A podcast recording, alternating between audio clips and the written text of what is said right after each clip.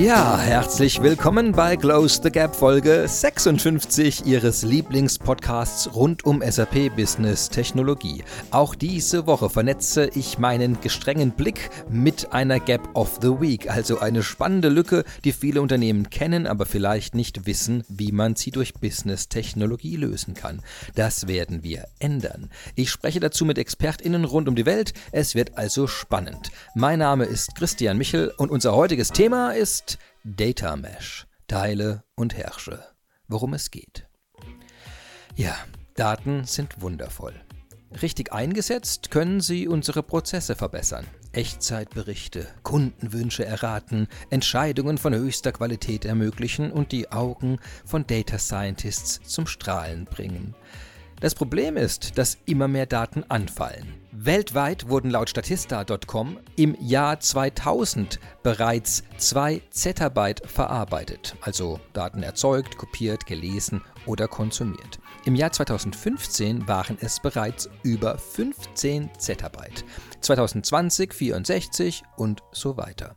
Konnte man also im Jahr 2000 Daten noch in lokalen Datenbanken ablegen, so brauchte man ab etwa 2015 schon spezielle Architekturen, die diesen Massen gewachsen waren, sogenannte Data Lakes, also große zentrale Datenseen, in die wir aus allen Rohren die unterschiedlichsten Rohdaten einströmen lassen.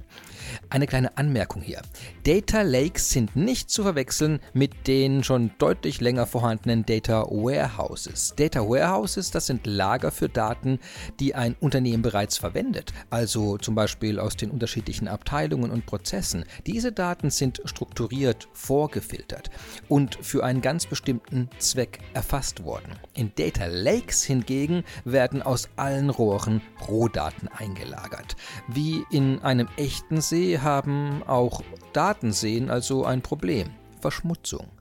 Wenn man über Jahre alle möglichen Rohdaten dort hineinströmen lässt, ohne deren Kontext, ohne Metadaten und ohne die Beziehung der Daten untereinander, dann versumpft der Datensee und wird naheliegenderweise zum Datensumpf. In diese Daten möchte man nicht zum Baden gehen. Und mit der Zeit nutzt auch niemand mehr diese Daten, aktualisiert nichts und der Sumpf verkommt zur übel riechenden Datenkloake. Wie löst man das Problem? Dass Daten immer schneller wachsen, die Qualität und Nutzbarkeit der Daten aber nur möglich ist, wenn wir Kontext und Nutzung dieser Daten sicherstellen. Darüber will ich einmal mit Experten sprechen und die rufe ich jetzt einfach mal an. Ja, hallo Thorsten Warnecke und Wolfgang Epting. Hallo. Hallo ich Christian. grüße euch, ich grüße euch. Wunderbar, dass ihr euch Zeit nehmt, über das spannende Thema Data Mesh mit uns zu sprechen. Teile und herrsche. Bin gespannt, was das genau bedeuten soll. Ähm, ja, bevor wir ins Thema eintauchen, wäre es für alle fantastisch, wenn ihr euch kurz selbst vorstellen würdet, damit wir wissen, warum ich gerade euch angerufen habe, um darüber zu sprechen. Äh, Thorsten, möchtest du anfangen? Ja, sehr gerne. Also ich bin Thorsten Warnecke, Berater für Data Management und Analytics bei einer Strategieberatung, ähm, die auf Supply Chain und Logistik und auch auf Datenqualität in äh, Prozessen spezialisiert ist. Mein Hintergrund ist eher betriebswirtschaftlich, aber ich habe so in den letzten Jahren doch einiges an Data Warehouse Projekten und Business Intelligence Projekten ähm, auch hands-on implementiert. Und ähm, über die Zeit sind halt eben immer mehr Anforderungen hinzugekommen, dass geht mal in die Richtung äh, Vertiefung, dann kommen spezielle Logiken, ähm, beispielsweise im Bestandscontrolling dazu, aber es geht auch in die, in die Breite, ähm, wenn Archivierungskonzepte notwendig werden, einfach um der, der Datenmenge ein Stück weit Herr zu werden und das auch ähm, unter kommerziellen Erwägungen gut auszugestalten.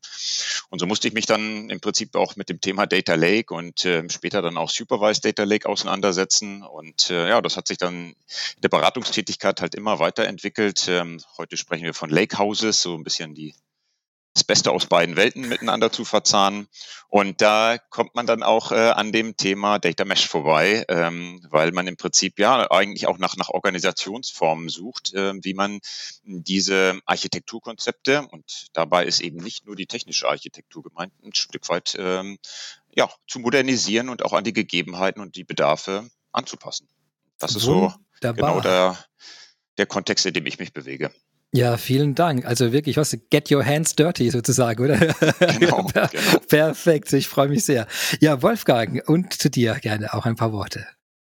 Ja, Christian, herzlichen Dank, dass ich wieder dabei sein darf. Ähm, ich bin Datenenthusiast ähm, und helfe unseren Kunden dabei, mithilfe der SAP Business Technology Plattform Mehrwert, echten Mehrwert aus Daten ähm, zu schöpfen und ähm, da gibt es natürlich äh, unterschiedliche Dinge, unterschiedliche Strömungen, die sich über die Zeit ergeben. Und ähm, sehr, sehr viele Kunden beschäftigen sich gerade mit dem Thema Data Mesh. Wir hören das immer wieder und ähm, deshalb freue ich mich, dass wir heute in dieser Folge über das Thema sprechen.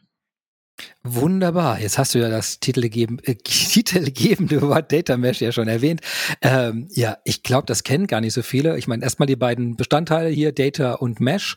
Äh, Daten, das kennen wahrscheinlich die meisten, aber ich vermute, da muss man auch noch ein paar Worte dazu sagen, von welcher Art von Daten wir sprechen. Und, äh, und Mesh, äh, ja, irgendeine Art von Verknüpfung dieser Daten. Haben wir eine eine allgemeingültige Definition von Data Mesh oder möchte einer von euch kurz mal sagen, wo, wovon sprechen wir da? Ja, sehr, sehr, sehr gerne. Also ich würde auf jeden Fall im Prinzip ähm, diesen Ansatz als ähm, sehr dezentral ähm, einstufen. Ähm, der zielt halt eben auch stark auf die, auf die Organisation und das Organisations- und Zusammenarbeitsmodell ab. Ähm, die Technologie steht da im ersten Wurf gar nicht so im Vordergrund. Ähm, es geht auch darum, die operativen Ebenen und die analytischen Ebenen miteinander zu verzahnen und ähm, im Prinzip auch die ja, Funktionen im Unternehmen zu befähigen, an Datenprodukte, Dateninhalte ähm, heranzukommen, sie äh, auszubauen, sie zu teilen und ähm, diese ganze Gemengelage letztendlich äh, ja in, in dem bildlichen Sinne eines eines Netzes, ähm, eines eines ja, Meshes im Prinzip, ähm, das sind so die, die Kernpfeiler, die ich in die, in die Definition gerne mit einbringen möchte. Ja, ich bin Ausdauersportler und ähm, so die Assoziation, die ich zum Thema Mesh habe, ähm, die ist tatsächlich so ganz, ganz früh. Ich glaube, ähm, die, die Laufschuhe früher, die waren aus Leder.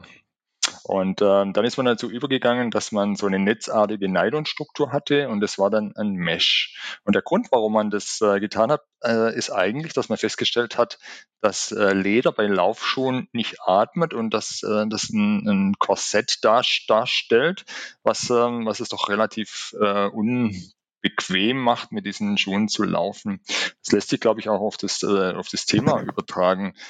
Unternehmen stellen fest, dass, ähm, dass es hier ja, Probleme gibt, Schwachstellen, vielleicht auch ähm, solche Dinge. Und dass ähm, diese, dieser zentrale Ansatz, der lange postuliert wurde, dass der die Unternehmen nicht so richtig atmen lässt und dass es wirklich darum geht, mal aufzuatmen und mit einer, mit einer neuen, ähm, mit der neuen Herangehensweise vielleicht ähm, diese Defizite, die es dort ähm, gab, dann versucht ähm, abzustellen und äh, vielleicht auch ein bisschen äh, besser zu machen. Das ist jetzt keine akademische Definition von Data Mesh, das ist vielleicht so ein, eher so ein, so ein Bild, ähm, das von äh, zentral und dezentral ähm, oder besser gesagt, das vielleicht so ein bisschen ausdrücken soll, warum kam es überhaupt zu dieser Entwicklung und warum brauchten wir ähm, eine, eine andere Sicht auf die Dinge. Lass uns da mal noch ein bisschen tiefer reingehen, weil ich glaube, äh, wenn die Welt, also wenn es bisher so einen zentralen Ansatz gab, äh, kann einer von euch mal beschreiben, wie, wie der aussah? Also was, was wurde denn da gemacht? Was wurde priorisiert? Wie, wie, wie wird da, also wahrscheinlich wurde, ich rede da schon im Wurde, aber wahrscheinlich wie wird an vielen Stellen auch heute noch gearbeitet, was diesen zentralen Ansatz folgt? Was, was, was liegt davor? Was, wie, ja, wie ist deine Organisation? Thorsten, möchtest oft, du? Oft, oftmals ähm, ist es ja ein, ein sehr durchdachter Anforderungsprozess. Äh, man trägt und die Fachbereiche insbesondere ähm, tragen halt die analytischen Bedarfe beispielsweise an eine zentrale Stelle heran, oftmals als Kompetenzcenter organisiert. Äh, Business Intelligence Kompetenzcenter sind so die Organisationsstrukturen, die wir da häufig antreffen. Und ähm, ja, dann wird diese Anforderung ja strukturiert besprochen ähm, und im Prinzip auch äh, oftmals in gewisse Backlog-Strukturen eingehängt, wenn, wenn jetzt schon so gewisse agile Arbeitsweisen sich durchgesetzt haben. Ähm, und dann äh, wird ein Konzept sicherlich erarbeitet, äh, in, in dem man die beteiligten Datenquellen eruiert, in dem man die Datenflüsse modelliert, in dem man gewisse Tests durchführt. Und ich glaube, anhand der Aufzählung wird schon deutlich, dass das äh, auch ein bisschen Zeit kostet, auch immer wieder Iterationsschleifen in gewisser Weise erforderlich macht. Und ähm, das wird von den, von den Fachbereichen, von den Anforderern häufig als ja, schwerfällig, langsam, nicht effizient ähm, empfunden. Und ähm, daher diese Bestrebung, ähm, können wir da noch andere Arbeitsmodelle uns vorstellen, ähm, wie das auch beschleunigt wird und dieser Engpass ähm, an dieser zentralen Stelle der Anforderungsaufnahme, der Modellierung, ähm, des Testens, das in der Inbetriebnahme eben ähm, zu überwinden und auch zu beschleunigen. Okay, das heißt, der, ja?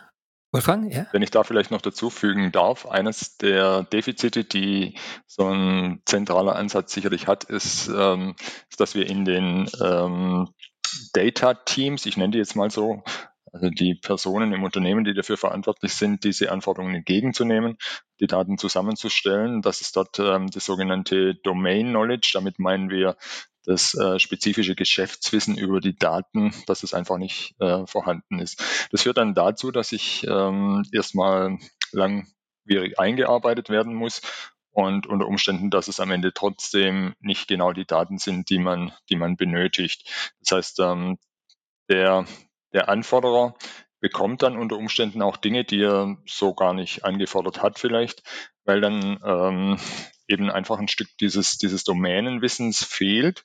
Und ähm, genau dieses Problem versucht das Data Mesh ebenfalls zu adressieren. Das heißt, wenn ich jetzt, äh, also diese Data Teams oder die, also die BI-Zentren dann auch, oder die auch mit zusammengefasst hast dann, oder Thorsten vorhin, ähm, die kriegen den Auftrag sozusagen von den Fachbereichen, eine, äh, ja, irgendeine Analyse durchzuführen, aber sie kennen den Kontext der Daten nicht, also das domänenspezifische Wissen. Äh, was, was könnte das sein? Also ist das äh, ist ein Term terminologisches Problem oder in welcher Beziehung Daten zueinander stehen? Äh, habt ihr da ein Beispiel, was, was so sein könnte, was dann fehlt, was diese Datenteams erstmal nicht auf Anhieb haben, was die Fachbereiche aber wahrscheinlich äh, automatisch schon hätten?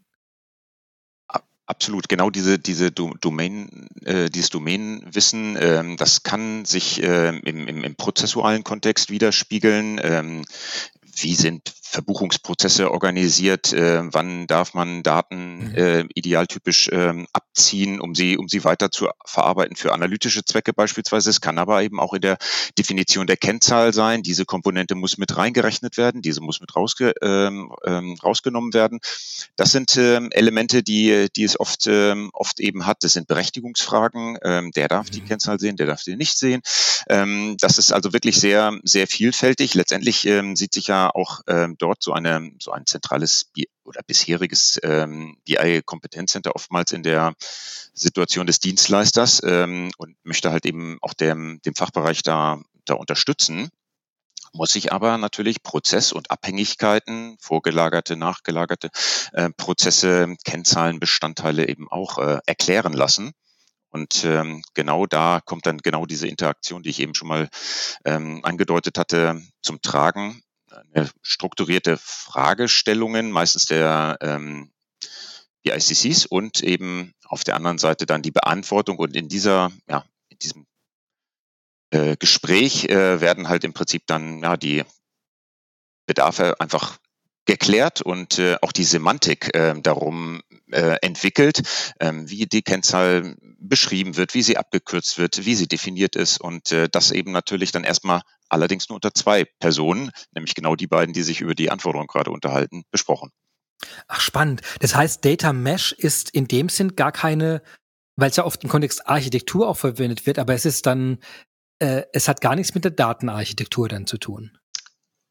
Das würde ich so nicht sehen. Ja. Ähm, also der, das ist auch eine Komponente, eine, eine eine wichtige Komponente, aber nicht die, ähm, die jetzt vordergründig ähm, sozusagen das Thema treibt. Ähm, ah, es sind wirklich eher ähm, ja diese soziotechnologischen Fragestellungen und dieses Sozio hat einen sehr, sehr, wenn nicht sogar den den übergewichtigeren Anteil, ähm, denn die Technologie ist an der Ecke wirklich auch eher der Umsetzer und der Enabler, auch größtenteils verfügbar. Es geht eher auch darum, das dann zu, zu orchestrieren und auszuwählen, welche Komponenten auch in einer bestehenden äh, Architektur und damit ist eben nicht nur die technische Architektur gemeint. Ich mache es oftmals so, dass ich ähm, auch den Begriff der, ähm, des Enterprise Architecture äh, gern nochmal wieder benutze, weil im Prinzip auch die Geschäftsprozessarchitektur ähm, sehr, sehr relevant ist und nicht nur die technische Architektur im Sinne von Data Warehouses, Data Lake, Lakehouses äh, oder eben Integrationsplattformen. Das sind wichtige Teile, aber ähm, nicht so im Vordergrund wie jetzt beispielsweise die organisatorischen Aspekte. Das heißt aber, ja. ich könnte vom Prinzip ein Data Mesh auch auf einem Data Lake aufbauen, wenn ich die entsprechend, den Data Lake entsprechend strukturiere. Also es ist keine sozusagen mutual exclusive Sachen. Also es, ich könnte das als Teil einer Data Mesh Architektur einfach ein Data Lake anlegen und halt entsprechend strukturiert oder so verteilt äh, von den entsprechenden Fachbereichen selbst da Zugriff drauf ermöglichen und irgendwo halt dieses Domänenwissen dann systematisch einfließen lassen. Das, ähm, das, das Konzept von Data Mesh selber sagt macht äh, zunächst noch keine Aussage darüber, welche Datenmanagement-Architektur dem zugrunde liegen muss. Es kann natürlich nach wie vor auch ein, ähm, ein Data Lake, ein Data Lakehouse, ein Data Warehouse ähm, sein. Das ist durchaus möglich. Der ähm, das eigentliche oder die eigentliche Änderung, der eigentliche Paradigmenwechsel steht, äh, liegt eigentlich darin, dass wir ähm, Data as a Product behandeln möchten. Das ist, glaube ich, so ein ganz, ganz zentrales Prinzip. Es gibt vier davon. Data as a Product ist ein ganz wichtiges. Das heißt, ähm, wir ähm, haben End-zu-Ende Verantwortung in den Domain-Teams, um so ein Datenprodukt zur Verfügung zu stellen. Mit letzter Konsequenz. Also man stelle sich jetzt beispielsweise mal vor, ein ähm, Hersteller möchte eine neue Bohrmaschine auf den Markt bringen. Ist nur ein Beispiel, könnte auch ein anderes Produkt mhm. sein. Dann gibt es dort einen sogenannten ähm, Datenproduktmanager, einen Data Product Manager, und der hat echt die Verantwortung von dem Sourcing, das heißt, ähm, welche Teile verbaue ich dort, über sämtliche äh, Security, das heißt, ähm, wie kann ich sicherstellen, dass diese Bohrmaschine in allen Ländern eingesetzt wird, bis hin zum, zur Bedarfsanalyse. Das heißt, woher weiß ich denn überhaupt, dass so ein Daten oder so ein Produkt vom Markt wirklich auch adaptiert wird? Das ist eine ganz, ganz andere Art des Denkens über die Datenbereitstellung. So, sowas ähm, hatte man äh, bisher eigentlich im, ähm, nicht unbedingt, sondern man hat, hat halt ein Datenartefakt auf Anforderungen zur Verfügung gestellt und vielleicht auch gar nicht geguckt, wer das vielleicht braucht. Ein Data Product kann auch scheitern. Das heißt, wenn dann festgestellt wird, das Datenprodukt wird vielleicht gar nicht konsumiert, die Bohrmaschine wird von niemandem gekauft, dann ist das Data Produkt halt äh, gescheitert. Das ist, ähm, das ist schon, ähm, schon eine andere Art ähm, des, äh, des Denkens. Zurück zu deiner eigentlichen Frage. ja, es ist tatsächlich so, ähm, ähm, es wird nicht ausgeschlossen, dass äh, sämtliche architekturellen Spielarten, die wir vielleicht so bisher gesehen haben, ähm, dass sie durchaus möglich sind. Es gibt auch, glaube ich, so eine, eine Diskussion, ähm, was ist der Unterschied zwischen einer Data Fabric und einer Data und Data Mesh. Data Mesh kann auf einer Data Fabric implementiert werden. Äh, warum nicht? Es sind mehr so die soziotechnologischen Dinge. Sag kurz, sag kurz was Data Fabric, was versteht man darunter? Und Data Fabric ist vielleicht eher so ein ähm, technologisches Konstrukt, bei dem man versucht, ähm, aus einer zentralen Stelle heraus unterschiedliche ähm, Datenquellen zugänglich zu machen. Und zwar in einer Art und Weise, dass man diese nicht ähm, kopiert, sondern dass man über Virtualisierungs- und Föderierungstechnologien an diese Datenquellen dann herankommt und dadurch die Möglichkeit hat, wie in so einem Fabrikbetrieb die, die Dinge dann ähm, zusammenzubringen, zu integrieren, zusammenzustellen und dann schneller für die analytische Verwendung ähm, zur Verfügung zu stellen. Thorsten, vielleicht hast du da noch eine genauere Definition. Genau. Da, da gehe ich gern, gerne äh, auch nochmal rein, weil ich denke, manchmal kann man ja auch die Begrifflichkeiten ganz gut erklären, indem man sagt eben, was es nicht ist oder was äh, sich mhm. da ein bisschen überlappt. Ähm, ganz besonders irreführend finde ich eben an dieser Stelle die, die, die die Begrifflichkeiten eben Data Mesh, eher so dieser, dieses Netzbild und auf der anderen Seite Data Fabric, so Gewebe, ähm, was auch ähm, sehr, sehr, sehr ähnlicher ist, aber äh, ich bin ganz beim, beim Wolfgang, der im Prinzip auch da ja dieses Thema der Virtualisierung äh, über vorhandene Systeme eher mit dem technischen Aspekt ähm, zu Data Fabric äh, zugeordnet hat. Das sehe ich ganz, ganz genauso. Im Prinzip ja, Quellsysteme, analytische Systeme, operative Systeme, ähm, die ja virtuell über ein, ein, ein Gewebe verbunden sind und im Prinzip ähm, ja, ihre, ihre Metadaten beisteuern, ähm, dadurch eben ja, transparenter werden für die, für die Anwender, für die Nutzung generell gesprochen. Ähm, und selbstverständlich kann man ähm, darauf eben auch ähm, dieses ähm, Organisationsmodell äh, des Data Mesh obendrauf setzen. Ähm, das sind sicherlich unterschiedliche ähm, Stoßrichtungen, aber sie zielen natürlich immer auf, die, auf das gleiche Anliegen ab. Ähm, Organisationen ja, dynamischer zu machen, Organisationen mit mehr Fähigkeiten auszurüsten, schneller reagieren zu können auf die Bedarf am Markt, eben auf, auf eigene ähm, Anforderungen, ähm, schneller zu sein als der Wettbewerb, in jedem Fall eben Wert aus den, aus den Daten zu ziehen. Und das kann zum Beispiel mit so einem Fabric-Ansatz ähm, geschehen, eher technisch, vielleicht so vom Gedanken einer Virtualisierungsplattform ähm, im Hintergrund und eben natürlich auch, und nicht nur zuletzt ähm, ist das so oder so nötig ähm, mit dem Mesh-Aspekt, ähm, um im Prinzip auch die Organisation bereit zu machen für so, für so einen Sprung. Jetzt versuche ich es für mich noch mal noch greifbarer zu machen. Also ich habe es verstanden, Teams waren bisher sehr abhängig von diesen entsprechenden Datencentern, äh, von den Datenexperten, die für sie dann Reports gemacht haben. Die hatten Mangel an Domänenwissen. Das muss dann in langen äh, Ab, was war, äh, ja, Synchronisierungstreffen dann abgeglichen werden und ausgetauscht werden. Dann hat man irgendwann Reports bekommen, aber da waren wahrscheinlich noch entsprechend viele Unstimmigkeiten drin. Und jetzt habt ihr und dann ist das System unten drunter recht komplex, oder? Also, dass man sagt, das sind viele Quellsysteme, viele verschiedene Analytics-Teile. Das heißt, der, äh, neben dem, dass man Domänenwissen reinbringen möchte, möchte man also diesen Level an Virtualisierung, wie ihr es genannt habt, jetzt über Data Fabric oder welchen Mechanismus auch immer, reinbekommen. Und jetzt habe ich also, was ich jetzt noch nicht greifen kann, ist, was die Leute jetzt konkret nutzen obendran. Also jetzt ist das, ähm, mir, mir, fehlt noch was, was ich anfassen kann. Also sind es dann, sind es dann feste Werkzeuge, die man hat? Sind es Abstimmungstreffen, die man wöchentlich hat? Gibt es da ein Rollensystem, das ich dafür implementieren muss? Oder ist alles gleichzeitig? Also wie, wie, wie fühlt sich das an, wenn ich in einem Data Mesh jetzt organisiert bin und arbeite? Also ich, ich sehe das unten technisch, kann ich quasi alles drunter legen, was mir halt Daten, äh, Daten äh, liefert und mir eine gewisse Abstraktionsschicht liefert, sodass ich es dann an die entsprechenden Domänen und die einzelnen Leute bringen kann. Wie, was kommt dann da? Ja, ich glaube, wir müssen da vielleicht auf die, ähm, auf die Prinzipien 3 und 4 schauen. Ähm, das Prinzip 3, das äh, nennt sich ähm, Self-Serve Data Platform und das äh, vierte nennt sich ähm, Computational Federated Governance. Also ich versuche es mal so zu erklären. Thorsten, du darfst dann. okay. ähm, also wir wir brauchen eine Plattform, die es den Data Domain Teams erlaubt, ihre Data Products so schnell wie möglich zu erzeugen, ohne Einblick haben zu müssen in tieftechnische Dinge wie beispielsweise Schnittstellen, JDBC, ODBC Driver oder sowas. Sowas ähm, mit sowas soll sich das Domain Team eigentlich gar nicht befassen, sondern das ist eigentlich Sache des zentralen Teams. Auf mhm. der anderen Seite möchten wir genau deshalb nicht, dass das zentrale Data Team Domain Knowledge erlernen muss. Das heißt, wir haben hier eine ganz klare Abstraktion an der Stelle. Und ähm, wir haben eigentlich die ähm, oder die, die reine Lehre sieht vor, dass wir äh, einen Teil des Datenwissens in die Domain-Teams reinbringen. Das bedeutet, ich habe da Data Engineers, die sowohl Domänenwissen haben und ein Stück weit Datenwissen, aber kein tieftechnisches, sondern das sollen ja die zentralen Teams machen.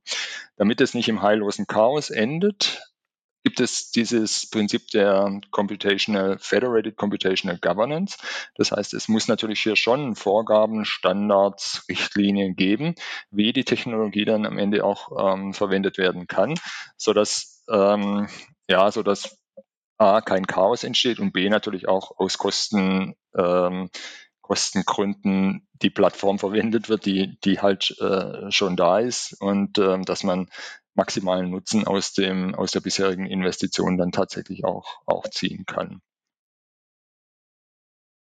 Und das ist jetzt der vierte Punkt schon. Prinzip drei und vier hast du gesagt. Also das dritte ist ja diese Self-Service Data Platform und das Federated Computational Governance. Ist das schon Punkt vier oder ist das ja, gehören zu drei? Das, das ist der Punkt vier. Okay, der vierte. Jetzt habe ich vorhin eins und zwei nicht mehr gekriegt, glaube ich. Ja, wir hatten eigentlich so über das äh, zwei gesprochen, Data as a Product. Das erste hatten wir so ein Ach, bisschen. Das ist, das ist Nummer zwei, okay. Mhm. Genau. Das erste wäre eigentlich dieses, ähm, dieses Decentralized ähm, Domain Teams. Das hatten wir so implizit ganz zu Beginn äh, besprochen, ist aber auch eines der vier Prinzipien. Dann haben ah, wir sie okay. ja schon. ja, ich, ich versuche es mal zusammen. Also Nummer eins war diese dezentralen Domain-Teams, dass die arbeiten, dass die, dass, dass man erstmal die hat und dass es nicht ein zentrales Daten, wie auch immer, Verarbeitungsteam da gibt. Nummer zwei, also Daten als Produkt äh, zu begreifen. Das heißt aber auch, wie du es vorhin bei der Bohrmaschine gesagt hast, dass man auch um ein Produkt rum vielleicht die Daten-Journey dann anreichert und guckt, was passiert damit. Äh, Nummer drei, Self-Serve Data Platform. Das heißt, jemand ohne technisches Spezialwissen ist in der Lage, äh, also quasi, das braucht das Domain-Team ja jetzt, dass sie dran kommen, ohne sich, äh, ohne eigene Adapter programmieren zu müssen, auch an die Datenquellen ranzukommen. Und Nummer vier war Federated Computational Governance. Ich bin nicht ganz sicher, ob ich den vierten schon ganz verstanden habe. Federated Computational Governance. Da kann ich ja vielleicht ein bisschen helfen. Ja. ja. Ähm, wir haben ja die, die Situation, genau wie der Wolfgang das gesagt hat, dass jetzt im Prinzip diese Data Teams, die Data Domain Teams, ähm, ja, Datenprodukte, jetzt habe ich gleich schon zwei ähm, Prinzipien äh, eben eingebracht, ähm, auch herstellen sollen. Ja, die ähm, müssen im Prinzip ähm, jetzt befähigt werden oder sind es möglicherweise schon, einen gewissen View auf Daten anzulegen, das vielleicht in einem Bericht zu verarbeiten, ein kleines Dashboard zu erstellen. Ähm, und ähm, diese Produkte, die da auf dem Weg entstehen, die müssen ja auch irgendwo registriert werden. Einfach, dass andere die auch benutzen können. Ähm, dass es eine Transparenz darüber gibt, ähm, was ist der Zweck ähm, von diesem Datenprodukt, ähm, dass jetzt nicht alles äh, das Rad mehrfach erfunden wird. Ähm, beispielsweise eine Marketingabteilung oder eine Salesabteilung, die sind ja schon sehr sehr ähnlich. Ähm, beide gucken ein Stück weit auf Umsätze, Absätze, gucken auf den, auf den externen Markt, auf die Kundenbeziehung und äh, demzufolge ähm, könnten Sie sicherlich auch ähnliche Datenprodukte nutzen oder wiederverwenden und demzufolge ähm, braucht es eben eine, eine, eine Plattform, auf der diese Data Domain Teams eben auch arbeiten können. Und ähm, dieses Portfolio auszuwählen, wie ein beispielsweise die Bereitstellung eines, eines Data-Katalogs oder einer Möglichkeit, ähm, wie man Datenprodukte miteinander teilt ähm, oder einen zentralen Einstieg ähm, zu finden. All diese Aspekte gehören zur, zu der Datenplattform und ähm, demzufolge ist es auch äh, relevant, dass dass Technologie unterstützt wird, ähm, daher das Computational, damit eben auch nicht jeder seine eigene Geschmacksrichtung da verwirklicht, sondern dass das eben auch schon in gewissen organisierten, geordneten Bahnen verläuft. Und dazu gehören dann beispielsweise, wenn wir jetzt mal diese, diesen Registrierungsprozess eines Datenproduktes, eines Views, eines eine, eines Reports ähm, uns als, als Beispiel nehmen, dass man im Prinzip gewisse Attribute, wer ist das, welcher äh, Prozess und welche ähm, Datenquellen bespeisen den mit Daten, ähm, in welcher Frequenz wird er aktualisiert, äh, auf welcher Datengranularität sind wir hier unter, unterwegs. Ähm, er ist verantwortlich dafür. Diese Attribute müssen ja alle ausgefüllt werden und dann im Prinzip mhm. auch ähm, Technologie unterstützt, ähm, anderen bereitgestellt werden. Und demzufolge spricht man dann im Prinzip von dem Federated Computational Governance, um genau zum Beispiel am Datenkatalog ist es ganz, ganz plakativ, glaube ich, diese ähm, ja, Metadaten, die Datenprodukten mitzugeben, dass sie dann im Prinzip, und jetzt komme ich wieder zu dem ähm, Prinzip äh, Data as a Product, von anderen auffindbar leicht äh, zugänglich, äh, verständlich sind. Und so spielen auch diese Prinzipien vom Data Mesh äh, ineinander.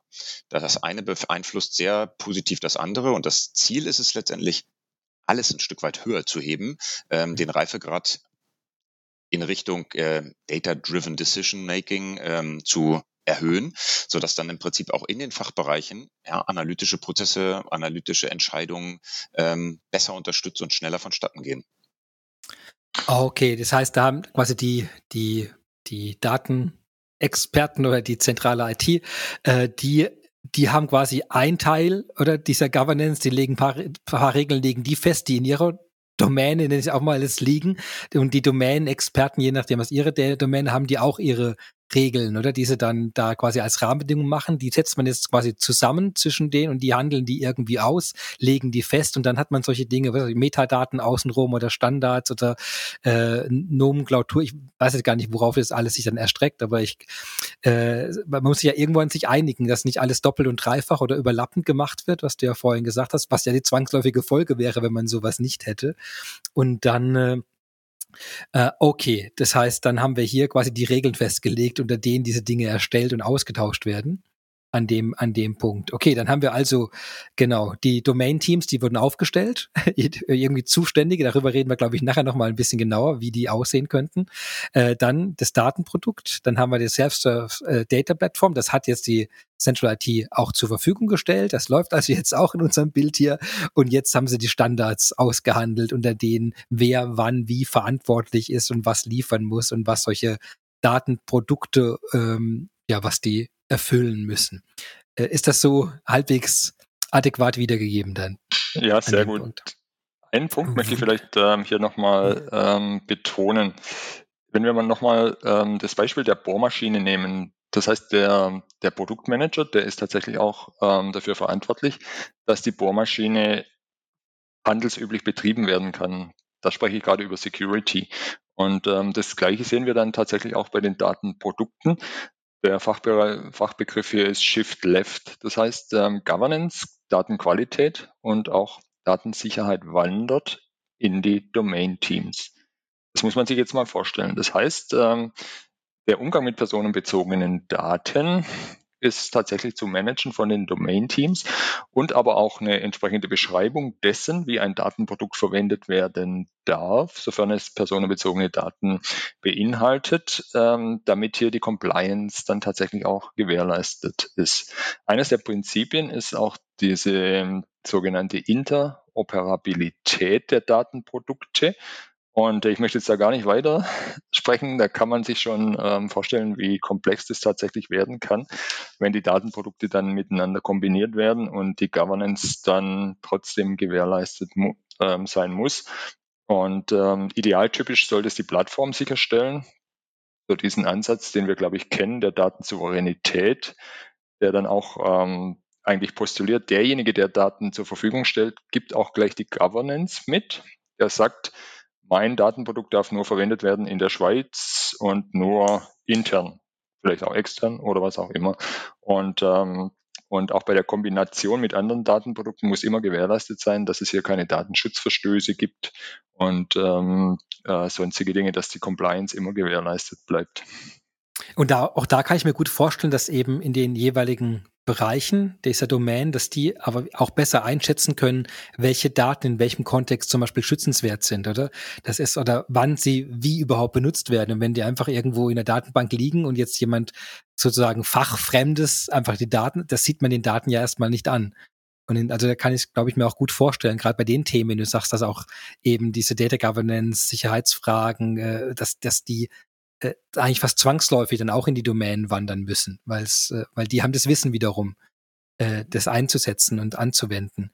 Das ist ja super spannend. Aber jetzt, äh, wenn ich mir vorstelle, dass aber alle ähm, also da, da kommen ja ganz viele Verantwortlichkeiten an Leute, die das bisher nicht gewöhnt sind, an diese Dinge zu denken. Und da müssen ja Rollen geschaffen werden, so, so gehört es zumindest an. Und ein Grad an Autonomie. Ich meine, wenn alle erstmal alles machen können, was sie sich immer gewünscht haben, das ist ja im Allgemeinen kein Garant dafür, dass jetzt ein wunderbares, eine wunderbare neue Welt auftaucht, sondern dass da erstmal ziemlicher Haufen Chaos entsteht. Wie, wie geht man denn damit um? Oder ist das gar nicht so und die Leute, ne, das ist, das machen die alle schon ganz genau richtig? Oder muss man da, also konkret gefragt, wie geht man denn vor, dass sowas dann erfolgreich umgesetzt wird? Weil ich glaube, so grob, ich glaube, das sind die, die Ebenen, die man haben möchte, das verstehe ich. Die Datenebene, dass man die halbwegs abstrahiert verfügbar macht, das kann ich mir auch noch gut vorstellen über verschiedene Mechanismen.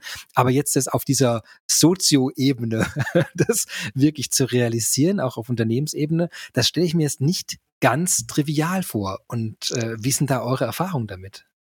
Der Tat, das ist äh, wirklich eine Herausforderung, ähm, auch von, aus meiner Praxis ein Stück weit erkennbar, ähm, dass auch das Geschäftsmodell eines, eines Unternehmens sehr ja, darauf einzahlen kann oder eben auch ein bisschen äh, limitierend wirken kann.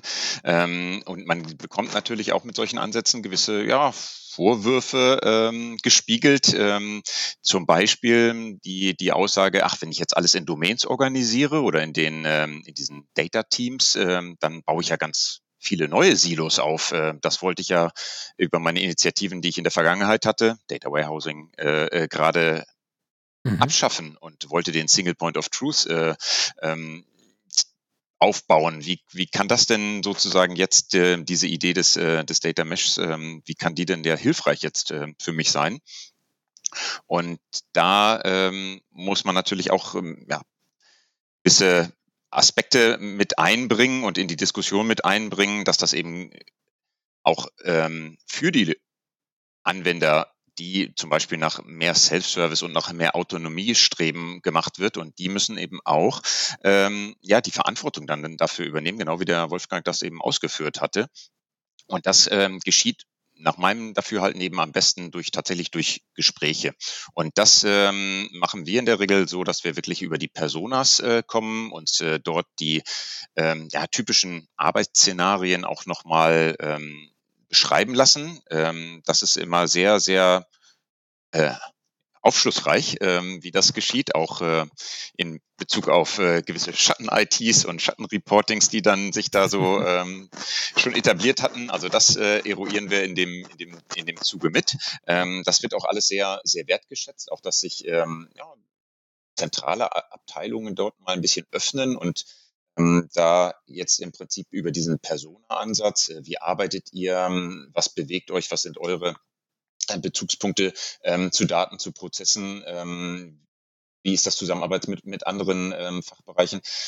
Oh, ich finde es ähm, gerade ein ganz, ich finde es ganz spannenden Punkt, dass du es gerade mit dieser ganzen äh, Schattenanalysen und Schatten-IT nochmal erwähnst, weil äh, ich habe ja vorhin implizit angenommen, da muss man eigentlich eine neue Struktur schaffen um das abzubilden. Aber jetzt, wenn du das so beschreibst, da habe ich ja das Gefühl, nee, nee, das ist ja, das ist ja die Schattenstruktur, die bei den meisten Unternehmen vorhanden ist. Nämlich, die haben ihre eigenen Reports, die sie sich bauen. Die tauschen sich mit den anderen Leuten schon aus. Die haben aber quasi trotz allem noch nicht die Verantwortlichkeit, was vielleicht Datenschutzauflagen anbelangt, wahrgenommen, die sie eigentlich hätten müssen dafür oder was auch immer, Datenzugriffe. Aber das ist ja etwas, was, was man doch ja immer wieder sieht, dass Leute in ihrer Domäne ja doch den Einblick und den Level an, äh, an, an datenbasierter Erkenntnis, der Bedarf ist ja da. Und äh, die Vorstellung bis vorhin war bei mir natürlich so, dann machen sie es ja auch nicht, also weil es ja keiner für sie übernimmt. Aber das ist ja nicht so. Die machen das schon. Insofern strukturiert man ja hier etwas, was man ja eigentlich schon überall Unternehmen beobachten kann. Ganz genau, das ist, das ist die Realität. Ähm, und deshalb werden im Prinzip diese Zusammenkünfte ähm, auch ähm, gewertschätzt von eigentlich von beiden mhm. Seiten. Ähm, man, man tauscht sich da wirklich auf Augenhöhe aus. Man akzeptiert das im Stück weit auch so, weil vielleicht die Datenquellen ähm, noch gar nicht alle verfügbar sind in einem zentralen, in einer zentralen heutigen Architektur. Ähm, auf der anderen Seite erkennt man natürlich aber auch, dass eine gewisse Geschwindigkeitszunahme sicherlich da wäre, ähm, wenn man Leute noch befähigen könnte, den einen oder anderen Report oder die eine oder andere Spalte in einen Report noch mit hinzuzufügen, ähm, unter der Gewährleistung von von, von der Governance. Von daher ist die, ist das Verständnis gegenseitig schon da. Und ähm, über, über diese Beschreibung, über diese Persona und diese tägliche Arbeitsbeschreibung, das nochmal sozusagen auch unter den aktuellen Gegebenheiten zu verstehen und sich gegenseitig auch offen zu legen, ähm, kann man doch sehr gut im Prinzip auch Rollen und in diesen Rollen natürlich auch ähm, die Verantwortlichkeiten, die nötigen Fähigkeiten auch zur Ausübung, äh, zur strukturierten Ausübung äh, dieser Prozesse ableiten und ähm, auch dann ja, Zusammenarbeitsmodelle etablieren, die das operationalisieren, industrialisieren, was heute vielleicht ein bisschen im Schatten ohnehin schon geschieht, das mal rausholen aus den Schatten und im Prinzip äh, ja, skalierbar auf eine Plattform zu heben, so dass wir sozusagen nicht immer nur Daten rausziehen und irgendwie dezentral ähm, kleine Datenprodukte erzeugen, sondern möglicherweise auch eine neue Heimat anbieten, wo man genau dann eben unter diesen Aspekten ähm, Datenprodukte erstellen und dann eben auch teilen kann mit anderen. Das klingt sehr gut. Ähm, dann, ich, ich, falls ihr zu dem Thema zu dem, zu der Flughöhe noch was sagen wollt, dann gerne. Sonst würde ich jetzt mal die Frage stellen, wie man es denn jetzt umsetzt. Also äh, ich weiß nicht, ob das schon zu früh ist oder ob wir da schon sind. Sonst würde mich natürlich sehr interessieren, nämlich äh, wie man jetzt die einzelnen Bausteine da zur Verfügung stellt. Also ich kann es vorstellen, dass Leute irgendwo eben ihr, ihr Excel aufmachen, ihre Rechnungen da halt durchführen und irgendwo die Datenquellen Copy and Paste oder sogar mit einem Skript irgendwo in Echtzeit herausholen oder, oder irgendwie äh, kompletten Bulk. Also das gibt's ja, also solche Dinge, die kann ich mir jetzt gut vorstellen, aber das wollen wir eben nicht so. Das ist ja alles außerhalb der Prozesse und der Qualitätsanforderungen, die wir eigentlich haben. Ähm, jetzt äh, würde mich eben deshalb interessieren, wie, wie realisiere ich das jetzt? Also jetzt vielleicht durch die durch die vier, ihr hattet ja diese vier Prinzipien vorhin genannt. Also ich würde vielleicht bei der ähm, beim untersten anfangen, oder? Das erste war, nee, beim obersten muss ich anfangen, oder?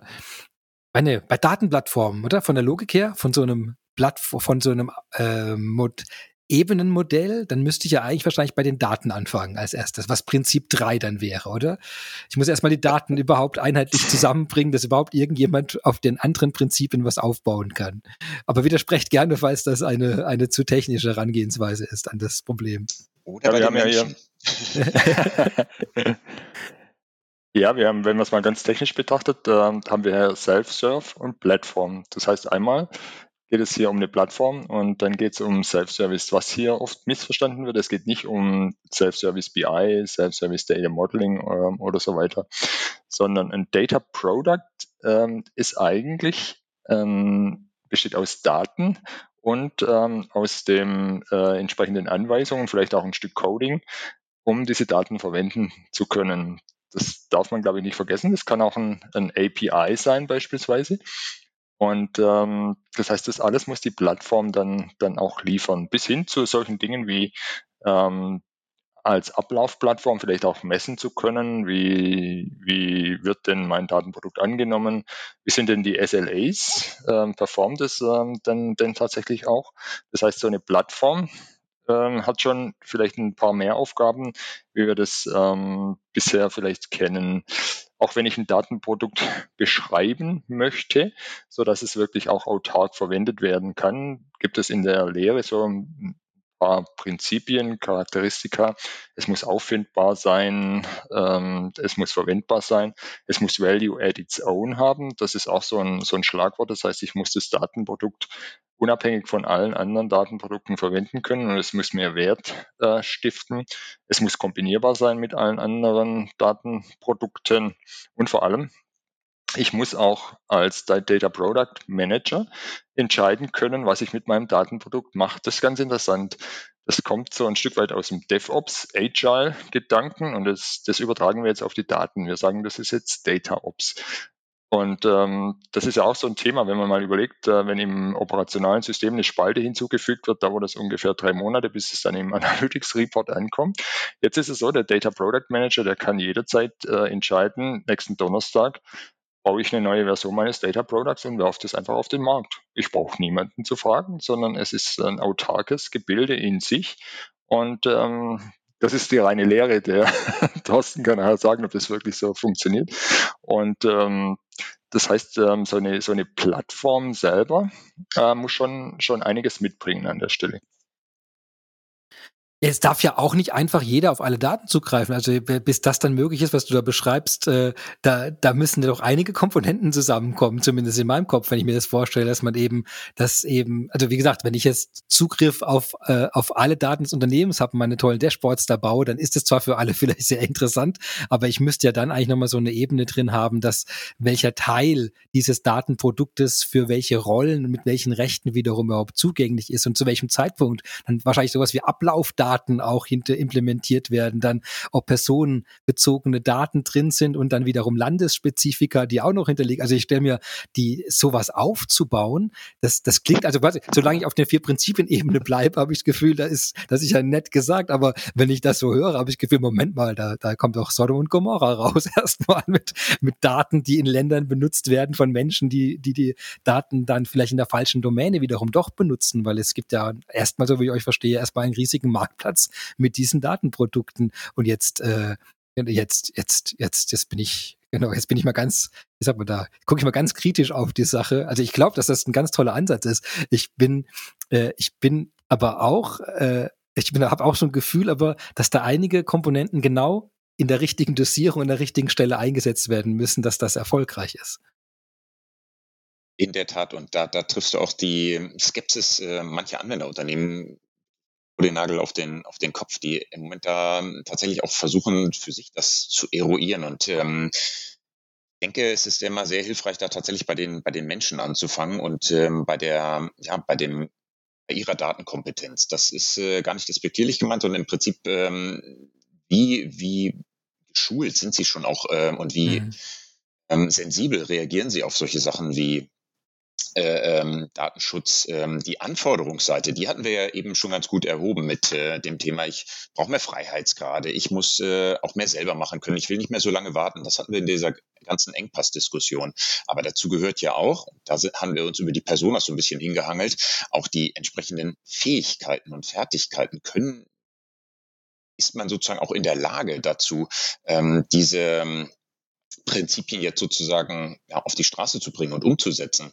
Und da gehört tatsächlich schon noch einiges nach meiner Praxiskenntnis dazu. Im Prinzip fangen ähm, Early Adopters jetzt an dieser Ecke auch sehr, sehr stark an, ähm, in die breite Masse auszubilden diese mhm. Datenkompetenz, Data Literacy ähm, in der Form auszubauen, ähm, dass sie unterschiedliche Kohorten an, an, an Usern auch da befähigen. Ja, der, der Manager braucht sicherlich eine etwas andere Ausbildung als vielleicht der, der, ähm, der, der Datenkonsument, der nur mal gelegentlich drauf schaut. Ähm, der, der Query-Designer braucht andere Fähigkeiten als äh, der Data Scientist und ähm, so kommen wir wieder in dieses, in dieses Rollenbild hinein.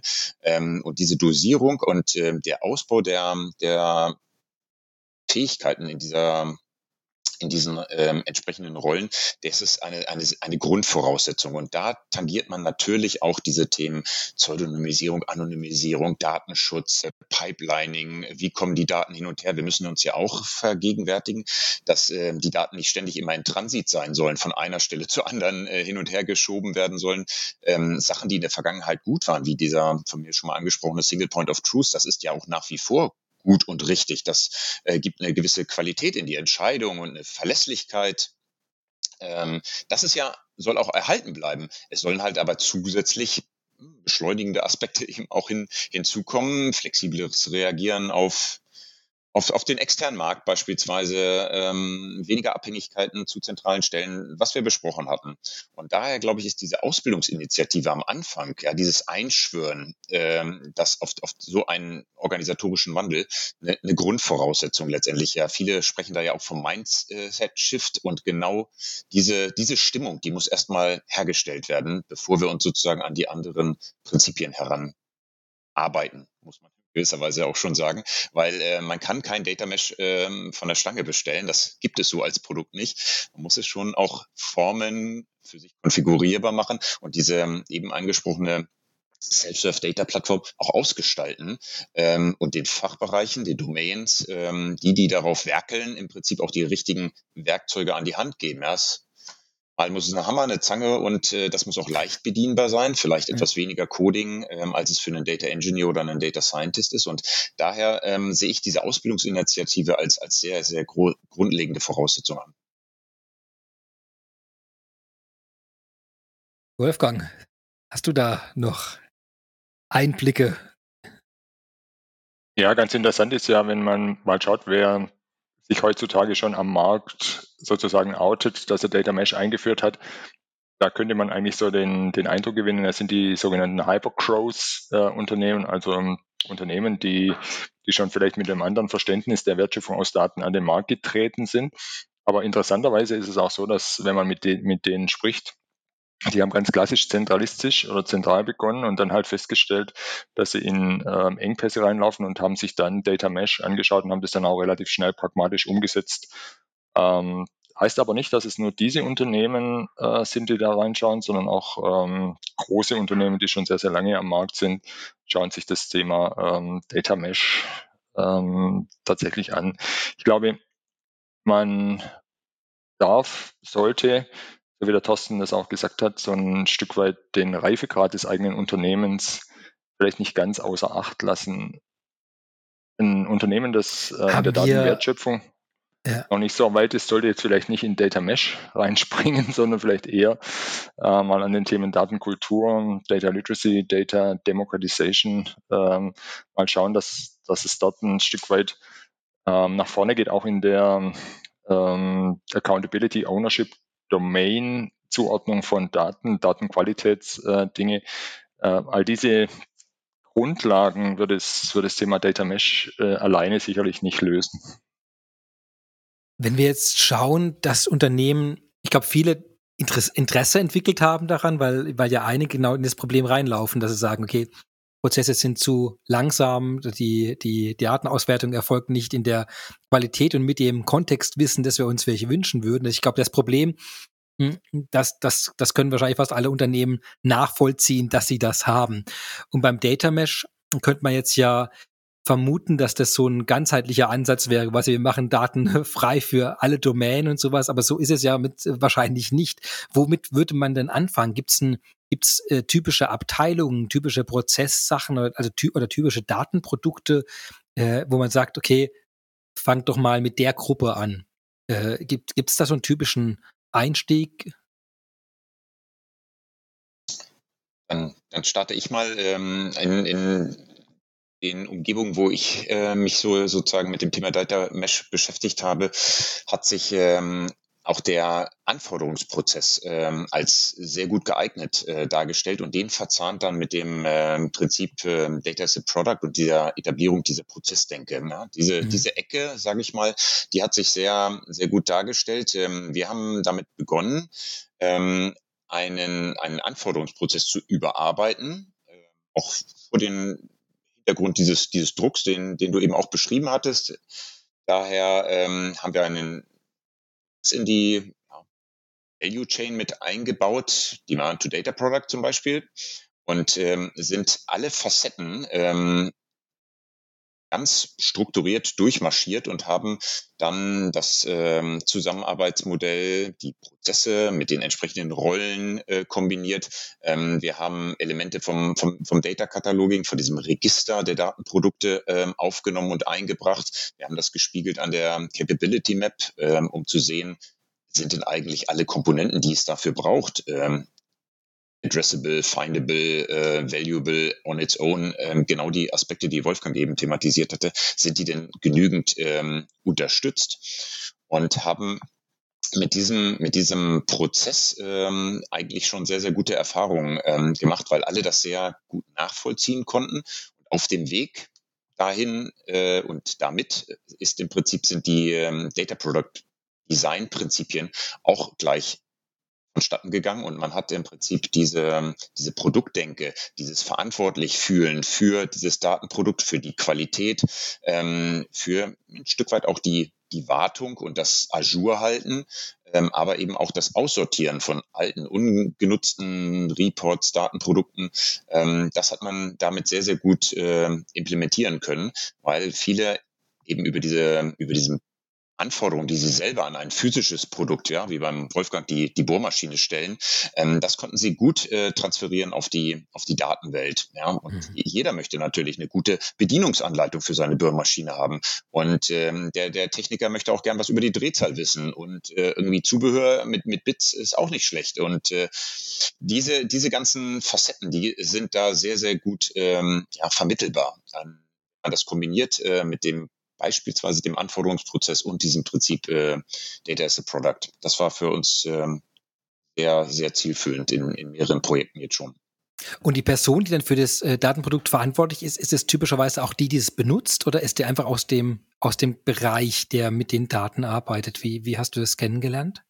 Ähm, eher ersteres, ähm, also sozusagen Beteiligte zu Betroffene machen. Da waren ja. natürlich auch genau die, die Nutzer mit da drin. Ähm, das wächst hm. ähm, aus, aus meiner Erfahrung ähm, sehr, sehr schnell, wenn dann einmal dieses ähm, Umfeld komplett transparent da liegt, äh, ach so funktioniert das für meinen Sales Report, dann ist halt irgendwie das nächste Datenprodukt, wo es dann vielleicht um einen, einen Forecast geht, äh, gar nicht mehr so weit weg. Ähm, daher, man muss es im Prinzip einmal sozusagen in einem Muster durchexerzieren ähm, und dann macht man es beispielsweise an, an, an einem Report, an einer Planspalte.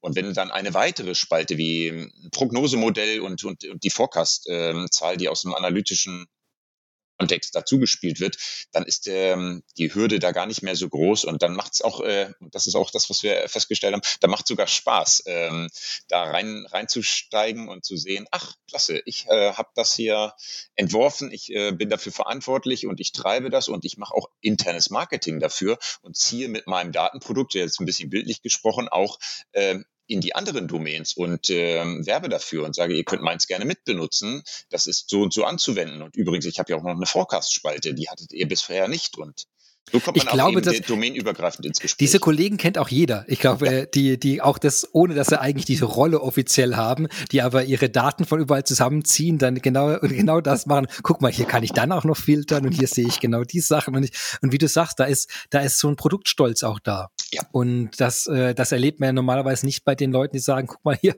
äh, hier meine Datenbank, da haben wir jetzt ganz viel Daten reingeschoben. Also da geht es eher um Größe und Geschwindigkeit der Datenbank vielleicht noch, aber die sind ja nicht stolz auf die Zusammenführung und die Auswertfähigkeit dieser Daten, zumindest nicht äh, im Default. Und das ist, glaube ich, was man wirklich sehr gut nachvollziehen kann. Also ich, äh, ich kann mir das wirklich vorstellen, wenn man da mal die Saat äh, ausgelegt hat, dass da ganz, ganz viele äh, neue Ideen dann eben aus dieser Domäne kommen. Und ich glaube, deshalb ist dieser Ansatz auch so extrem spannend, weil das so eine Art äh, selbstverstärkenden Effekt haben müsste wenn man den ersten Report mal hat, bei dem man merkt, ich kann ihn selbst anwenden, ich kann ihn selbst erweitern, ich kann selbst die Daten zusammenziehen, wann ich sie brauche und kann, habe noch andere Leute, die auch dafür zuständig sind und die, die arbeiten sogar zusammen, die auf den verschiedenen Ebenen. Also ich, äh, ich kann mir so sehr gut vorstellen, dass eine ganz tolle Dynamik entsteht rund um die Daten, die wir eben sonst vermissen würden. Haben wir äh, ich würde gerne mal jetzt, ich meine, wir wollen natürlich sehr gerne über die Business Technology Plattform auch reden. Und das ist ja ganz viele von den Stichworten, die äh, ihr habt fallen lassen, die, die lassen mich schon zu zucken, wo ich denke, oh, da kann man doch bestimmt das dann einsetzen und das einsetzen dafür. Ähm, wie, wie ist denn da, da der, die Zuordnung? Wollen wir da noch kurz reingehen? Weil ich glaube, jetzt habe ich wirklich kann, ich kann sehr gut greifen, was das Ziel ist, was wir mit den Prinzipien erreichen wollen, warum wir es auch wollen. Jetzt ist die Frage der, der technischen Umsetzung mal kurz im Raum bei mir.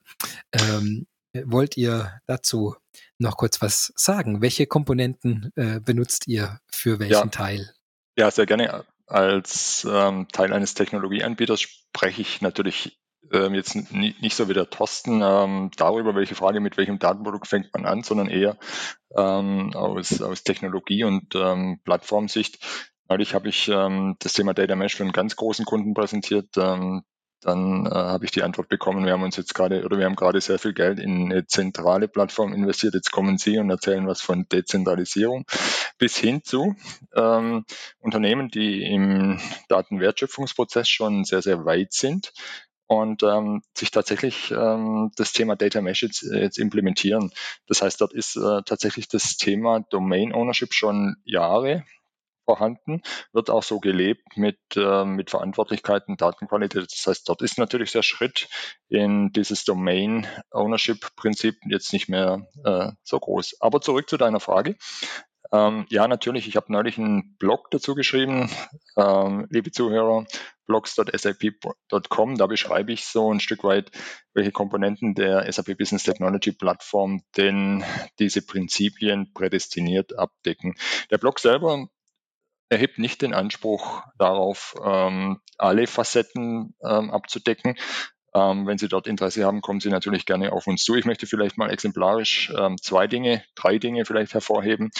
Wir haben zum einen mit dem Data Spaces Konzept der Data Warehouse Cloud natürlich die Möglichkeit, die Domain Teams perfekt zu unterstützen, weil wir dort eine in sich abgeschlossene Umgebung für Teams haben, was aber nicht heißt, dass, äh, dass die dann eingemauert sind. Es gibt auch ein Cross-Sharing Konzept. Das zweite ist vielleicht so der Data Marketplace der Data Warehouse Cloud, der das Thema Data as a Product ähm, unterstützt.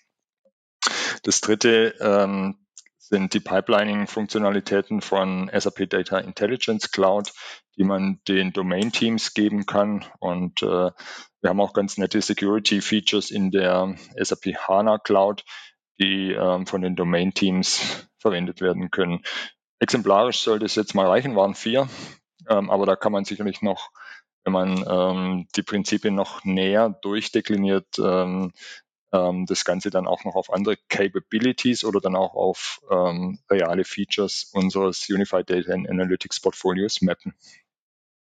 Aber auf jeden Fall, ähm, es ist, du hast vorhin was gesagt, viele Unternehmen sind ja zentral organisiert oder haben es zumindest über Jahre aufgebaut, dass sie die Daten irgendwo zentral zusammenziehen. Ähm, die Tools und die Werkzeuge und Services, die du es genannt hast, die verstehe ich so, dass das dann nicht ein Ersatz sein muss für die bestehenden, sondern dass ich das als wie eine Ebene obendrauf mache, um genau diese am Anfang von euch besprochene Virtualisierung herzustellen, dass ich eine Abstraktion über die verteilten, ob zentral oder dezentralen Datenquellen herstelle und dass ich dann Datenzuständigkeiten und Produkte entsprechend verteilen kann. Sehe ich das äh, richtig oder ist das, ist das ein andere, anderer Zugang, den du da vorschlägst? Ähm, nein, absolut. Ähm, hört sich so ein bisschen an, wenn ich über Plattform spreche, dass wir genau das machen, was wir ja nicht tun sollten. Aber wir brauchen ähm, diese Self-Service Data, Data Platform, und ähm, das Thema ähm, Domain Knowledge ist ja natürlich auch ein Stück weit in den, äh, in den SAP-Systemen schon sehr, sehr lange. Und der Thorsten hatte das vorher angesprochen, semantische Bedeutung von Daten wird hier natürlich wichtig, so dass ich die, dass ich die dann entsprechend auch verwenden kann. Das heißt, wir haben dort natürlich mit der Data Warehouse Cloud auch die Möglichkeit, die Semantik in den S4HANA-Systemen ähm, sehr, sehr einfach und sehr, sehr schnell dann auch wiederverwendbar zu machen. Das heißt, ähm, was ist ein Produkt, was ist eine Bestellung, was ist ein Kunde, was ist ein Businesspartner. Ähm, diese Dinge sind dort alle schon, ähm, alle schon vorhanden. Und äh, das ist natürlich ein großer Vorteil. Man könnte auch Daten einfach in den Data Lake ähm, hineinbauen, hätte dann allerdings die Situation, dass man diese Semantik zunächst wieder erfinden müsste. Und von daher, ähm, glaube ich, ist unser Portfolio an der Stelle auch ein Stück weit prädestiniert für SAP-Kunden, Data Mesh zu implementieren. Wunderbar. Also jetzt sind natürlich alle quasi alle Zuhörenden stehen auf ihren Stühlen und, und rufen und wie fange ich jetzt damit an? Wir haben vorhin gehört, man kann erstmal natürlich die ganze Datenkultur des Unternehmens durch durch durch äh, quasi so Datenfortbildung oder wie habt ihr es vorhin genannt, äh, einfach diese, äh, ja, die, die, die Grundlagen zu schaffen, dass Leute, die bisher nicht mit allen Details des, des Datenhandhabung zu tun hatten, dass die das auch äh, auch ins Bewusstsein bekommen. Ähm, das hat es quasi für mich dann die zwei Seiten. Das ist das Technologische und das äh, Soziale, also das oder das Soziologische, ich weiß nicht, wenn ich dann, äh, also zumindest die beiden Komponenten Mensch und Maschine und der der technische Teil, äh, vielleicht dazu, weil wir gerade dabei waren, ähm, womit würde ich da anfangen? Also was, was gucke ich mir da an, wenn ich sage, naja, eigentlich das dezentrale Zuständigkeiten und Verteilen, äh, wird man dann Du hast jetzt Data Intelligence und Data Warehouse Cloud als so ein paar Stichwörter genannt. Ähm, würdest du dann sagen, geht da mal hin, probiert's aus, erlebt, legt mal euer erstes Datenprodukt an und schaut mal, was da geht? Oder wie ist denn dieser erste Schritt jetzt? Ja, ganz pragmatisch, vielleicht aus Technologiesicht, Thorsten, ähm, du kannst mich dann nachher gerne aus organisatorischer Sicht ergänzen, würde man natürlich jetzt nicht ein Produkt kaufen, SAP Data Mesh, was es natürlich auch nicht gibt, sondern es ist, ähm, diese ganzen Capabilities sind in unserer Business Technology Plattform in unterschiedlichen Komponenten ähm, vorhanden, aber man würde jetzt äh, sicherlich auch keine riesigen Investitionen tätigen, sondern äh, eher mal schauen, was ist denn tatsächlich da und dann klein anfangen um dann ähm, diesen berühmten Quick Win zu erzählen und auch mal zu zeigen, dass man mit Data Mesh echten Wert schöpfen kann und das Ganze dann langsam und sukzessive aufbauen. Ich kann dem nur beipflichten. Ich, ich sehe das auch, äh, dass der, dass der Bedarf ganz häufig eben auch aus den unterschiedlichen ähm, Datenformaten kommt. Jetzt ähm, haben ja SAP-Systeme sehr schöne strukturierte Daten, hohe Qualität in, in sich sehr, sehr gut ähm, ähm, gesichert und, und valide. Ähm, demzufolge werden sie auch sehr gewertschätzt. Nehmen wir beispielsweise vielleicht äh, Kostenstrukturen, die, die, die, die da sich drinnen befinden. Äh, mit denen möchte man jetzt vielleicht eher unstrukturierte Daten ähm, bewerten. Das können ähm, Datenquellen aus dem IoT-Umfeld sein, das können aber auch äh, aus dem, aus dem Webshop äh, Daten sein. Also im Prinzip eher etwas, ähm, wo das Format anders gelagert ist als das, was man sozusagen aus dem SAP-Ökosystem ähm, kennt. Und ähm, dieses Zusammenführen, das ist sehr, sehr spannend für Unternehmen, ähm, weil sie das bisher nicht so einfach bewerkstelligen konnten. Und da sind dann Produkte wie, wie Data Intelligence, um äh, Pipelines zu erstellen, um Daten in ein Data Lake ähm, auszuleiten, mit anderen ähm, Formaten zu kombinieren und dann beispielsweise wieder über eine über ein Virtualisierungs- oder ein logisches Data Warehouse, wie es äh, zum Beispiel die ähm, Data Warehouse Cloud ist, äh, in der SAP Analytics Cloud wieder sozusagen zusammen und zurückzubringen, ähm, dass man im Prinzip ja so hybride Szenarien hat. Ähm, eine ein Ast bildet vielleicht die sehr strukturierten Daten des, ähm, des SAP-Ökosystems, ähm, offene Datenquellen, andere Formate, ähm, die bilden dann vielleicht den, den, den anderen Ast und das sozusagen sehr performant auf verteilten Systemen idealerweise ähm, dann doch wieder in die Geschäftsprozesse zurückzubringen. Denn da wollen wir ja eigentlich unterstützen. Wir wollen ja ähm, Geschäftsprozesse beschleunigen, automatisieren, äh, Entscheidungsunterstützung genau da anbieten, wo, ähm, wo es gebraucht wird. Und demzufolge sind eigentlich diese hybriden Szenarien mit einem kleinen handhabbaren, griffigen Use Case. Das sind so die Einstiegsszenarien, wie man Data Mesh auch am, am, am besten anfassbar und äh, griffig bekommt. Das klingt aber schon mal sehr konkret, da freue ich mich sehr. Das heißt, da haben wir wirklich eben mit Data Warehouse Cloud, mit Intelligence Cloud und mit äh, Analytics Cloud äh, genau diese drei Ebenen, oder? Also die, die Dashboard, Report Ebene, dann die Warehouse-Ebene und die, die Pipeline, also die verschiedensten Datenquellen auch äh, zu verarbeiten über mehrere Schritte und zu integrieren, dass wir die drei Ebenen auch zusammenkriegen. dann haben wir, sind wir auch ziemlich weit über die über die Prinzipien hinweg, oder? Von der Datenplattform über Self-Service, über ähm, dann sogar bei Self-Service BI, sogar weiter oben als du gerade, als du vorhin äh, es angesprochen hattest, äh, Wolfgang. Dann kennen wir, okay, das heißt, da kann, kann man jederzeit anfangen, die Sachen ausprobieren, mal, äh, mal get your hands dirty. Äh, die zweite Sache ist jetzt dieser menschliche Teil. Da sind wir jetzt ja vorhin in so einer Art äh, Fortbildungslogik gewesen. Gibt's da so einen typischen Einstieg, wo man sagen kann, le lest mal der, lest mal das Buch, macht mal das Training, geht mal oder vielleicht die, den Art von Workshop äh, mit euch, wo man gucken könnte, ähm, eben an was sollte ich denn denken? Weil das eine sind die technischen Tools, die Dinge leicht, äh, hoffentlich sehr zugänglich zumindest in der Umsetzung machen. Das zweite ist eben das, das äh, Wissen außenrum äh, zu haben, was man damit jetzt idealerweise überhaupt tut. Wie, wie geht man da vor? Ja, wir haben unseren ähm, SAP Give Data Purpose Trusted Data Workshop, den wir mit vielen Kunden schon durchgeführt haben, gemeinsam weiterentwickelt äh, in Richtung Data Mesh. Ähm, man kann sich das dann so vorstellen, dass wir ähm, die vier Prinzipien nehmen und ähm, dann mal gemeinsam mit den Kunden überlegen, ähm, was bedeutet denn das und ähm, wie könnte man das denn implementieren? Welche Data Management Funktionalitäten sind da? Welche fehlen vielleicht? Und wo mhm. beginnt man denn? Was wäre denn so ein erstes Datenprodukt, das man implementieren könnte? Und ja, liebe Zuhörer, wir freuen uns. Kommen Sie direkt auf uns zu. Ähm, genau, Anmeldung, der Link direkt unter dieser Folge, wie von Zauberhand. Tack, da ist er schon. Sehr gut. Ja, äh, ja, Thorsten, wolltest du da noch was ergänzen? Ganz genau, ich darf auch, auch Teil ähm, dieser, dieser Workshop-Reihe sein und ähm, finde es auch genau richtig, dass man dann auch pragmatisch den Einstieg findet, ähm, sich tatsächlich einen, einen Anwendungsfall nimmt und ähm, auch da dann ähm, in die, in die gemeinsame Ausgestaltung und dann später auch letztendlich in die Umsetzung. Denn nichts ist so überzeugend wie letztendlich, dass man es auch einfach mal sehen und nachvollziehen kann. Denn das dient dann wiederum auch als Multiplikator, um andere, äh, und wir haben ja ähm, unter dem Data Mesh äh, Aspekt natürlich auch diese Skalierung, Data Management at Scale ist ja auch so in gewisser Weise der Untertitel.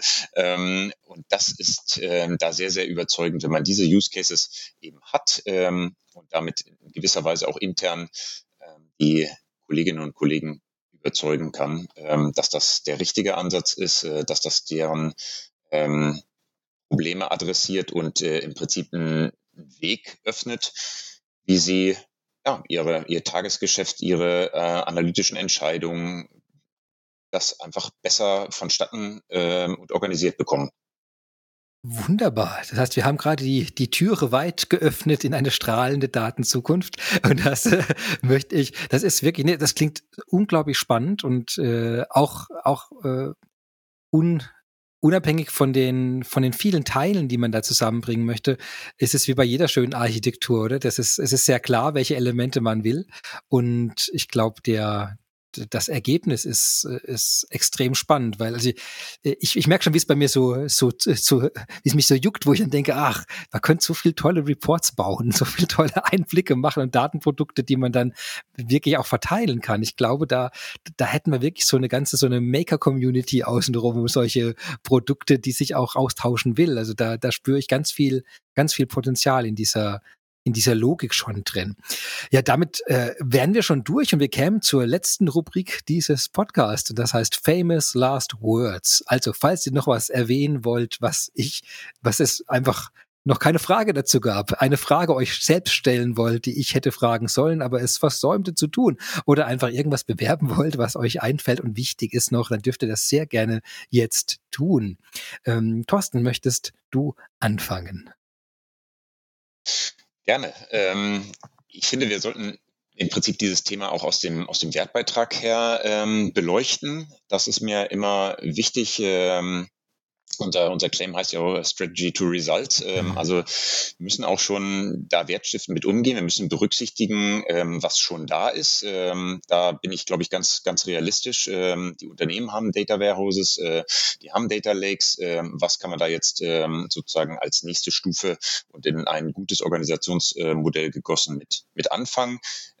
Ich äh, finde das sehr nützlich. Wir haben so ein Bild bei uns in, in Camelot Management Consultants damit geprägt, äh, diese Data und Analytics Analytics Value Journey aufzumachen und ähm, genau, wie wir es eben beschrieben haben, ja, die ersten Schritte über den Workshop ähm, könnte ein sehr, sehr guter erster Ansatzpunkt sein, den Wolfgang gerade äh, genannt hatte, uns da äh, heranzuwagen und äh, ja, die ersten Etappenziele dieser Reise mal gemeinsam mit unseren äh, Kunden zu gehen und äh, da einfach ja, die ersten Erkenntnisse sozusagen zu gewinnen und dann ja, zu skalieren, wie es das äh, Konzept sozusagen uns auch ja, avisiert. Deshalb da bin ich, äh, bin ich sehr gespannt drauf und äh, freue mich äh, auch auf diese Workshop-Reihe, die wir gemeinsam angehen werden.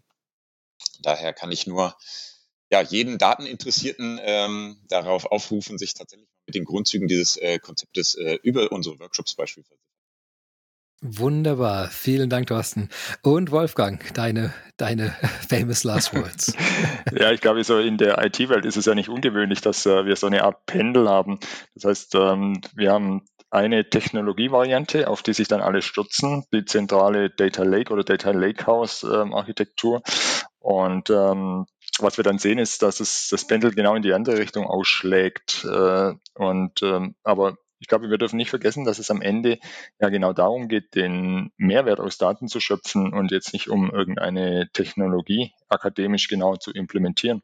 Und das unter aller oder unter der äh, Beachtung aller Voraussetzungen, vor allem des Faktors Mensch natürlich auch und ein Stück weit der ökonomischen Gegebenheiten und alles, was einfach so dazugehört. Ähm, das ist, ähm, glaube ich, ganz wichtig bei dem Blick auf, auf Data Mesh. Ich freue mich, dass wir zusammen mit der Firma Camelot diesen Workshop äh, anbieten können und ähm, ja, liebe Zuhörer, wir freuen uns auf Sie. Wunderbar. Mit der Einladung und dem Link können wir doch getrost jetzt die Folge beschließen. Ich danke euch wirklich sehr herzlich äh, für das super spannende Thema Data Mesh. Ich habe mich auch nur selten versprochen heute. Ich habe hab versprochen, dass ich mich bemühe.